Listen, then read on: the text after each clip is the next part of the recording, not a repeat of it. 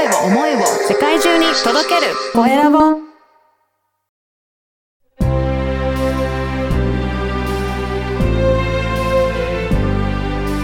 経営者の志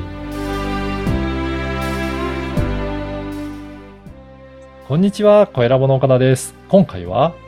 ビジネスコミュニケーショントレーナーの松下渡さんにお話を伺いたいと思います。松下さん、よろしくお願いします。よろしくお願いいたします。まずは自己紹介からお願いいたします。えっ、と、私はですね、えっ、と、約20年間、元和食の板前さんをやっていました。はい。それでですね、えっ、と、2011年の震災を機に包丁を置いて、今はですね、えっ、と、ビジネスコミュニケーショントレーナーね、うん先ほど紹介いただきましたがうん、ビジネスで使、ビジネスで使えるコミュニケーション力を上げるというね、うんえっ、と、セッション、セミナー、コンサル、研修などをやっております。うんはい。よろしくお願いします。よろしくお願いします。このビジネスで使えるコミュニケーションというのは、例えばどういったものがあるでしょうかね？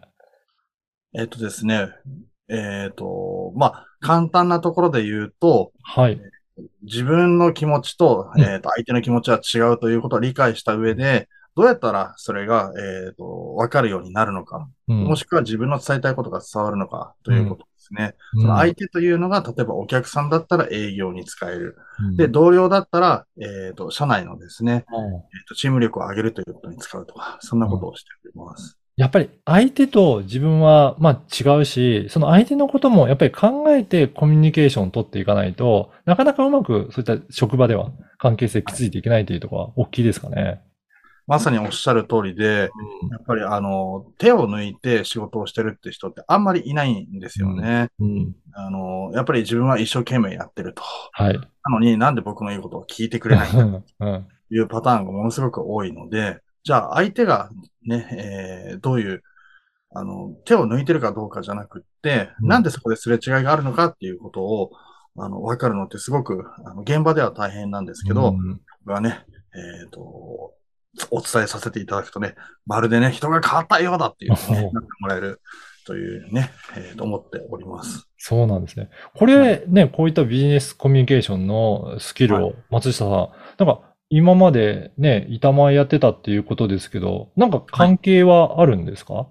関係はありますね。お僕はですね、あの、やはり、あの、真剣に20年間職人をしたことによって、うん。あの、学んだことがたくさんあるので、うん。あの、僕がですね、今度本を書くときには、はい人生で大切なことは全て厨房で教わったっていうね、そんなタイトルで書こうって決めてるぐらい、うん厨房で教わったことは、えっ、と、僕のね、人生に響いていて、それははい。他のビジネスでも大いに使えるものになっております。そうなんですね。これ、はい厨房で、例えば、どんな感じでそういったね、コミュニケーションのスキル学んでいいらっしゃったんですかね？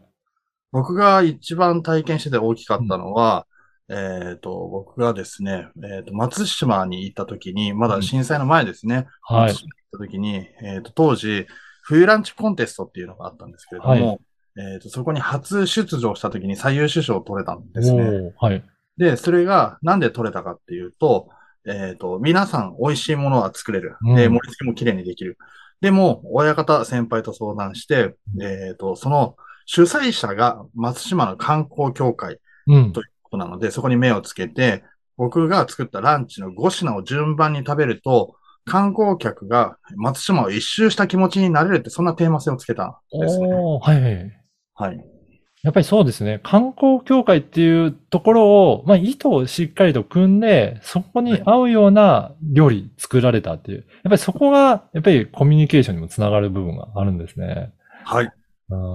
さらにですね、そこを、えっ、と、優勝できたということもそうなんですが、それを、えっ、と、その大会は、えー大会に出場した人は、コンテストに出場した人は、うん。優勝しようがしまいが、お客様に4ヶ月間料理を提供してくださいというのが、で、で、それを、えっ、と、提供するうちにですね、僕最優秀を取れたので、やっぱり、あの、予約が、あの、圧倒的に埋まるわけですよ。はい。がですね、埋まってきて、1日限定30食やりますって言ってたところが、会社から指令が出てですね、うん50食にしなさい、80食にしなさいってなった時に、僕はですね、えっ、と、さらに、松下はもう厨房に入るなと、お客サービスして回りなさいという指令が出た時に、衝撃を受けたのが、それまで皿の中身を作る仕事だし、お客様はお皿の中身を食べに来てる、食べに来てるんだと思っていたのが、接客に回って衝撃を受けたのが、えっ、と、例えば松島の観光地って、えっ、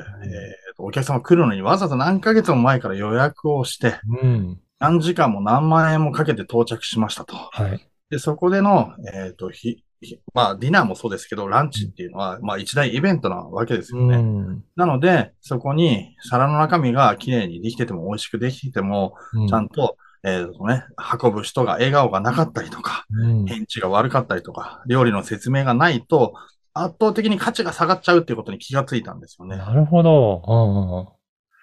その日から僕は急に、その一瞬で優しくなったんですよ。あ、そうなんです。それぐらい衝撃的なことだそのぐらい衝撃でしたね。ちゃんと真剣に作ったものをお客さん、食べる人に伝えるには、コミュニケーションがないと無理なんだってことが分かったわけですよ。なるほど。だから、こういったね、厨房とかそういった場所で学んだことっていうのが、これは各企業にもめちゃくちゃ大切なことなんだよっていうことなんですね。そうですね。私はそういったことを、えっ、と、まあ、飲食店とか、あはいの宿泊業のみならず、うんやっぱりいろんな、あの、業種の方に、あの、お伝えしていきたいので、うん研修とかそういったことをやっております。おー、そうなんですね。いや、この番組はですね、経営者の志という番組ですので、ぜひはい、松下さんの志についても教えていただけるでしょうか？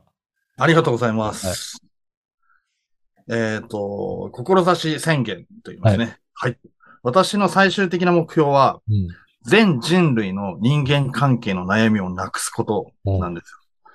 でっかいこと言ってますが、これを僕は本気でできると思っていて、うん。えっ、と、使うツールは僕が使っているものでもいいし、他のものでもいいし、何でもいいんですよ。うん一番大事なことって、自分と自分以外の人はうん思考パターンや価値観とか、そういったものが違うよっていうことなんですようん、ね。うん、うん。やっぱり、えっ、と、例えば、いじめとか、えっ、と、仲間外れとか、うんそういったことが起きてしまうのって、相手のことを知らないから、相手が自分に攻撃してくるんじゃないかって怖いじゃないですか。うんうんうん知らないって怖いと近いんですよね。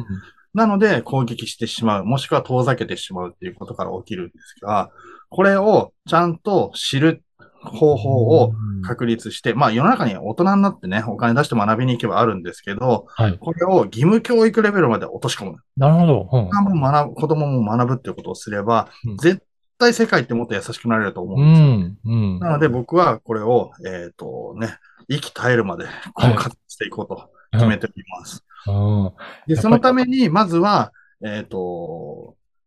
人と関わることが楽しいと思ってもらえる状態を作ること。うんそして僕自身の使命としては、うんやはり職人がね、長かったので、職人さん、エンジニアさん、うん自己表現苦手です。うんそういった方たちが本質的に活躍できる社会づくりを目指して活動しております。はい。うん。ありがとうございます。やっぱりそういった職人さんとか、まあ実際に現場で働いている人が、そういった気持ちで、他の人とのコミュニケーションを取ってくいただけるようになると、やっぱり世の中どんどん変わっていくっていうのが、なんか本当に意味できますね。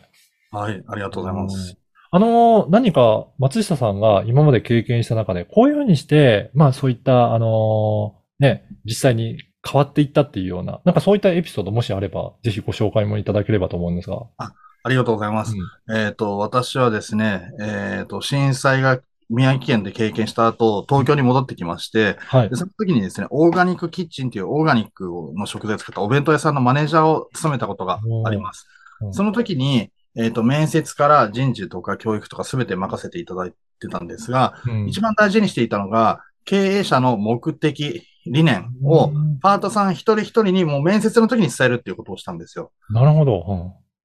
ちなみになんですが、それをギュッとして言うとですね、えっ、と、その、なぜオーガニックの食材を使ったお弁当をやってるかというと、はい。創業者は、えー世の中に安心安全で食べられるものが少なすぎると。うん。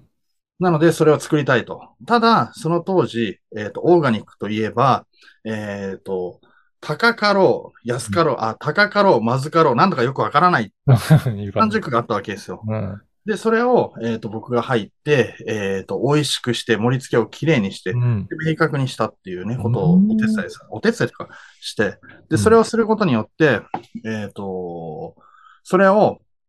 朝自分で作るのは大変。うん。夜は、えっ、と、自分の好きなものを食べたい。うんじゃあ、お昼のお弁当で、食べてはどうか。1日1回は体にいいものを食べてはどうかっていうことをしたんですね。うんで、それを消費することによって、その野菜を作ってる農家さんたちも、えっと出荷先ができるわけですよ。うん。農家さんも、えっ、と、2代目、3代目の農家さんっていう方たちって実は少なくてですね、はい。多くそういった野菜を作る方たちっていうのは、あの、脱サラしてなる方っていうのが多くて、はいそうすると土から作らなきゃいけないんで、2年、3年食べられないっていうくんですよ。で、量が揃ってない、形も揃ってないものを受け入れる場所があると。うん。それからそれを食べた人たちが健康に近づいていくと。うん。で健康に近づけば当然日本の経済も良くなると。うん。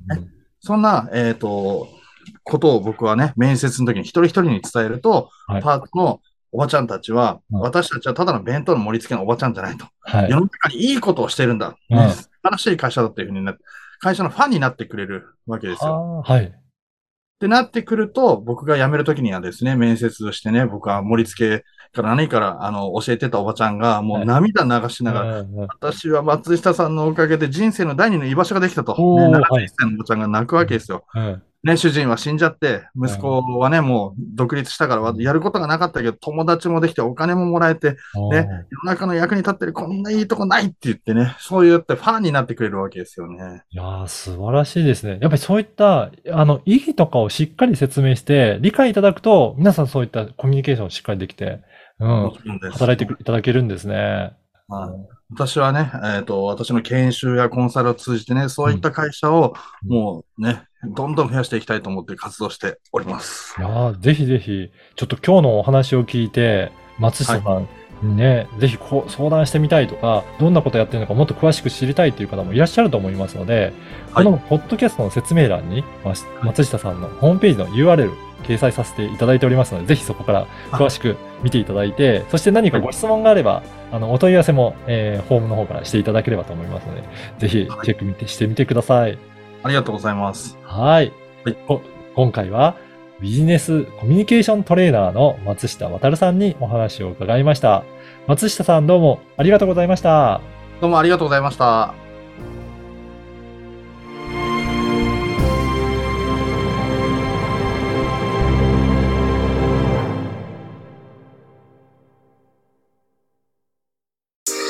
声を思いを世界中に届けるコエラボ